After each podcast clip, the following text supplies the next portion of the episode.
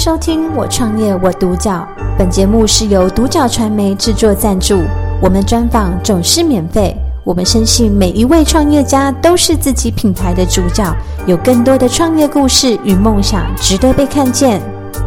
今天很高兴可以邀请到杰翼管理顾问有限公司的李新哲总经理来到我们现场。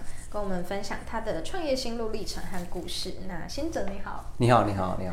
对，那首先第一个问题想要请教行者，当初为什么会想要创业？那你的一个起心动念是什么？呃，我当初想要创业的部分的话，其实是看到了基层这一块。嗯、那加上我以前都在饭店业服务的情况，那基层的薪水并不高。那我想要改变他的薪资规模的模式。嗯。那希望在做房务员这一块，他薪资其实可以。高达三四万，甚至更高四五万块。嗯，那除了这这样之外，还可以学习到不同的专业技术在里面。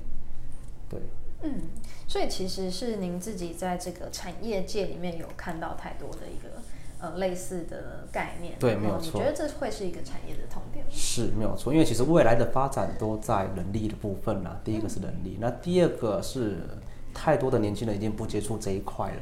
嗯。对，那我想要把它发展出来，让采用高薪的方式来诱导这些年轻人可以进入这个产业，那成，那可以增加一些新，呃，新力军的部分。嗯，对。那你真正就是嗯做出那个行动的那个理由跟原因是什么？有没有一个关键的人事物？嗯，真正其实应该说是从我生了第二个小朋友开始。嗯。好、哦，那我最大的其实在去年的时候，差一再一年就要进入。幼稚园了，嗯，然后之后开销可能会很大，好，然后我想说剩一年的时间，让我们尝试自己的想法，嗯，实践看看，嗯，对，那所以那时候就跟太太讲说，那利用一年试试看，那成功我们就成功了，那不成功就回来饭店业继续做，嗯，做当初是这样想法继续做，嗯，对，就是说你看到了一个市场的机会，那也同时想要给自己一个新的一个呃机会去拓展。可能跟以前比较不一样的一个事物，这样了解。那这样子就是，嗯，可以跟我们分享一下，就是在杰翼管理顾问比较主要的一个特色，以及就是你当初想要设定的一个服务项目。其实当初最早设定只有饭店客房的清洁的承揽这一块，嗯，那就是单纯只有做房务员这个部分。是。那当初成立了这一块，我们就是改变了薪资水准之外，那。也的确，我们这块做成功了。嗯，对，那之后才又成立了第二个部分，领团人员这个部分。嗯，那领团人员这个部分一旦成立的情况之下，因为当时领团领团人员他们薪水也很低，可能一天只有八百一千块。那我们为了改善这样的薪水跟他们没有保障的地方，我们也尝试下去做了。对，那当我们去做的时候，其实很多人都认为说没办法，你跟旅行社谈不到好的价格。嗯，那实际上还是有愿意的旅行社，所以我们目前的话算是蛮成功的。那未来其实还是会持续的往这一块下去走。嗯，对，是。那第那第三块的部分哦，就是一样是基层人员，就是我们的房屋修缮跟防水工程这一块。嗯，那其实这一块其实很多年轻人已也感受不到了。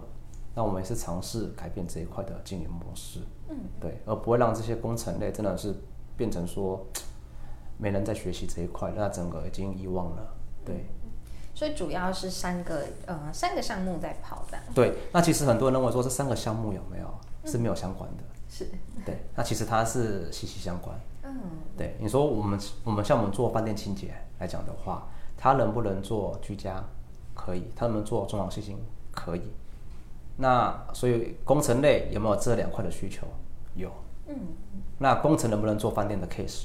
可以。嗯，对，那未来饭店其实工程人员也慢慢的在缺人力了，嗯，所以我们也看到说未来工程人力的外包也是也是有可能的，嗯，对，会不会有很多人会以为你们是人力派遣公司？有很多，其实包含我们当时在跟一一人力银行在谈的时候，谈征才这一块，嗯，其实人力派遣的价格跟一般公司征才价格是不一样的，是，人力派遣的价格是一年十五万，那一般公司可能一年才三万多块。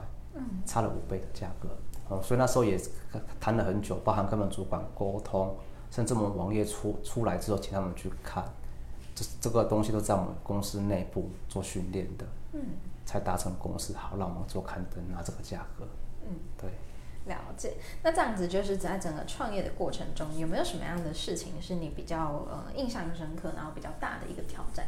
嗯，其实印象比较深刻，其实我坦白讲，因为每家饭店来讲的话，他会认为说我们价格比较高，嗯，好，或认为说别家价格比较低。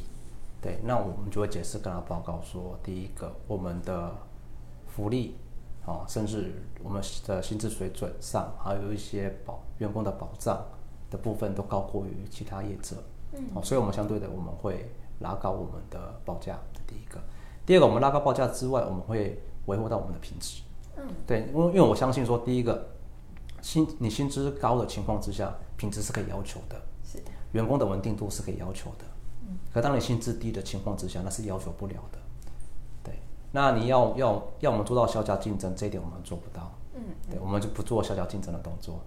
对，我们报了价，你愿意我们就合作，不愿意那我也不勉强。嗯，对。那刚开始在做的时候，有没有什么样的推广上的困难？是，嗯，你有用什么样的方式去解决？其实一开始我们算是蛮幸运的。嗯，对，因为也许是在我在洗衣业那三年，其实有打一些人脉的部分，所以当我开始创业的时候，第一个 case 在隔天就进来了。嗯，所以算是蛮顺利、蛮快的。是，所以我们第一个 case 其实是台北的柯达大饭店。嗯，那第二个部分的话是蓝港老爷新旅，他刚开幕就叫我们进去做做了。对，然后所以陆陆续续都还蛮快的。嗯，所以其实遇到困难点，其实找客户的部分是没有遇到困难点。嗯，了解。那这样子就是在这个节义管理顾问啊，有没有什么样的价值是你会想要带给你的消费者，或者是说想要带给大众的？呃，价值的部分，我会觉得说不要担心说做房务员是很丢脸的事情。嗯，对，我觉得说房务如果说没有房务员的情况之下，我坦白讲，你入住一家饭店是没有一个舒适的环境可以休息睡觉的地方，这第一个。嗯。第二个，我觉得说台湾人缺少了一点。呃，国际观，我觉得该给予的小费，我们还是要给予，嗯，好、哦，也是鼓励我们的防务员这个动作。那其实台湾人会给的情况之下很少，嗯，大部分会给都在过年期间，嗯，好、哦，过年期间住宿的话，可能会放个一百两百这样子。那其实也不用给到这么多，好、哦，因为一般国际观他们只是给一块美金或是两块美金的概念。嗯、然后，那如果说是韩币的话，大概就是一千韩币、两千韩币。那这是变相的，是鼓励我们房务员。那第二个，其实房务员来讲的话，他如果断层之后，那你可以想想看，未来的市场上，你入住的饭店可能不是三点半就可以入住了，嗯，可能可能要要要延到五点，因为人力不够。嗯，你看，你看我们最近其实，呃，国旅大爆发之后，很多饭店爆发出很多新闻，可能到了房间还没整理，嗯，因为人力不够。是，对，那甚至洗衣厂。东西没有办法洗洗好，都造成人力不够的状况产生了。那这市场上的确缺房务员，目前是很缺。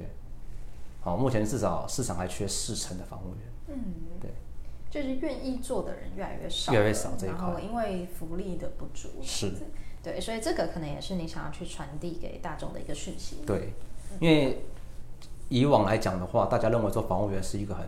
薪水很低的工作，嗯，可是没有人可以告知这些人说，其实如果说你懂一些些英文，你可以到新新加坡或是澳门，哦，这边当房务主管的话，一个房务主任的话，其实那边薪水是六到八万块，嗯，对，而且还提供台湾的来回机票，一年好像两到三次，嗯，对，可这个讯息其实有没有人知道？很少人知道，嗯，学生知不知道？他们不知道，在台湾升到房务主任其实很快，两到三年就可以达成了。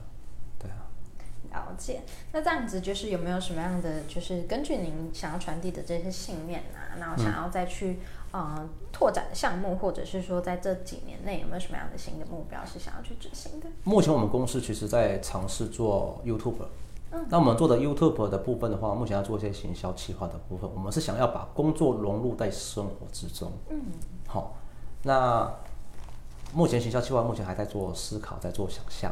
那看要怎么做运作，嗯，好，那我们做这一块也不是想为了赚钱，好，那我们又跟一些各个部门的主管讨论过，当这一块有赚钱的情况之下，必须把 YouTube 的利润回馈在员工身上，嗯，好，那第二个是我们会做一些赖贴图，嗯，哦，领团人员或是一些各部门的赖贴图的部分，那给一些消费者做购买的部分，嗯，啊，也让他知道说有这些行业的人的存在。